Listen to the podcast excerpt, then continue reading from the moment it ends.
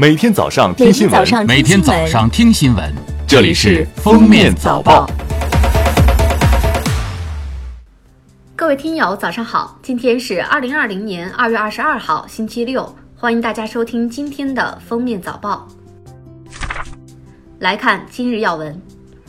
二月二十一号下午，国务院举行新闻发布会。据公安部治安管理局局长李京生介绍，截至目前，各地公安机关累计查处哄抬物价、囤积居奇等非法经营案件二百七十四起，非法收购、运输、出售野生动物案件一千七百八十七起，利用疫情实施诈骗案件三千零一十三起，制售假劣口罩等防护物资案件六百零四起，累计刑事拘留三千六百四十四人，行政拘留二点五万人。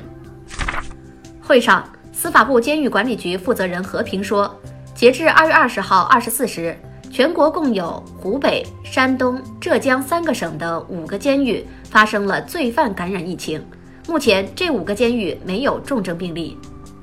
交通运输部办公厅主任徐晨光表示，各地交通部门制定了运输方案，到二十号，全国已有二十四省份开展返岗包车的运输。共十五点九万农民工通过包车运输实现返岗工作。民政部基层政权建设和社区治理司司长陈月良表示，根据初步统计，截至二月二十号，全国已有三十三位城乡社区工作者在疫情防控期间因公殉职。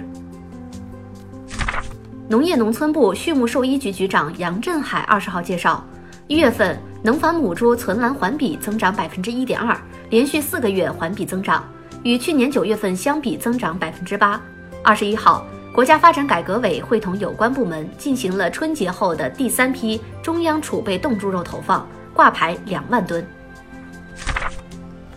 二十一号，商务部流通发展司司长郑文表示，目前全国超市开业率持续保持高位，便利店开业率稳步提高，百货店、购物中心开业率较低。截止到二十号。全国大型连锁超市的平均开业率达到百分之九十五以上，便利店平均开业率达到百分之八十左右。二月二十一号，国务院新闻办举行科技创新支撑疫情防控新闻发布会，科技部副部长徐南平说，截至二月二十号，已经有超过一百名康复者献出血浆，能够制成二百四十份左右的医疗用血浆，为二百四十个重症或危重症患者进行施救。针对疫情，已经有三种药物进入大规模试验阶段。下面是热点事件：重庆市日前报告多起因消毒液滥用导致野生动物异常死亡案例。截至目前，共发现十七种、一百三十五只野生动物出现异常死亡。专家判定，其中部分野生动物死亡原因为喷施消毒药等引起的中毒。中国疾控中心研究员张刘波日前表示。消毒是疫情防控的重要环节，但消毒要适度。新冠肺炎医疗救治工作明确提出了两个确保：确保患者不因费用问题影响就医；确保收治医院不因支付政策影响救治。对于卫生健康部门认定的确诊和疑似患者，无论是本地的还是异地的患者，都实行先救治后结算，在基本医保、大病保险。医疗救助等按规定支付后，个人负担部分由财政给予补助；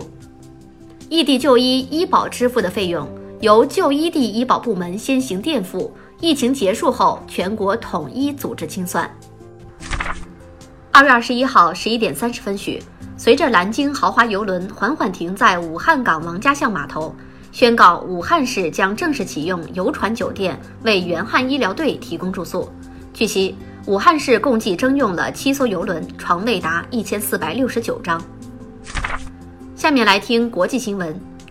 据韩国中央日报二十一号报道，近日，由于怀疑接触过新冠肺炎确诊患者，十几名青瓦台内部警卫被要求自行隔离两周。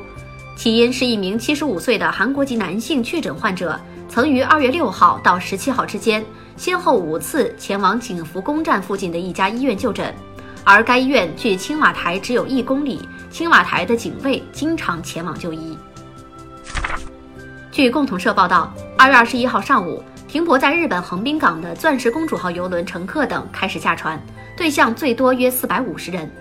厚生劳动省考虑以当天为目标结束乘客等下船工作。不过，日本政府让“钻石公主号”游轮乘客和船员待在船上举措遭到各国严厉批评。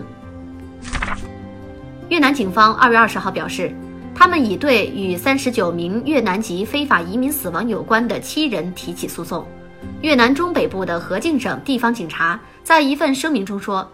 包括一名旅居中国的越南女子在内的七名嫌疑人被指控为越南人在英国和欧洲非法工作、创建资料。感谢收听今天的封面早报，明天再见。本节目由喜马拉雅和封面新闻联合播出。